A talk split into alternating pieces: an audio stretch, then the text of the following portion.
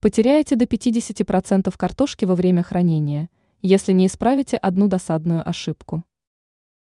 Картошка гниет, прорастает и дрябнет. Эти проблемы знакомы многим дачникам, у которых нет полноценной овощной ямы. В подвале сложно сохранить урожай в хорошем виде до следующего урожая. Уже к Новому году картофель может начать гнить. Если нет овощной ямы и приходится размещать урожай в подвале – то стоит учесть важный нюанс. Ошибка при хранении картофеля.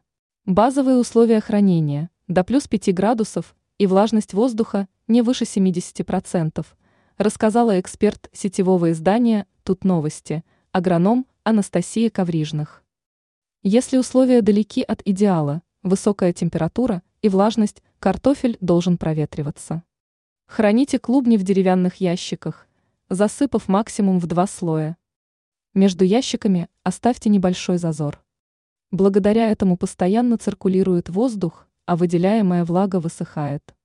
Процесс гниения не начинается. Небольшой секрет. Картофель во время зимовки выделяет влагу. Это можно использовать на благо корнеплоду, которому влага жизненно необходима. Речь идет о свекле.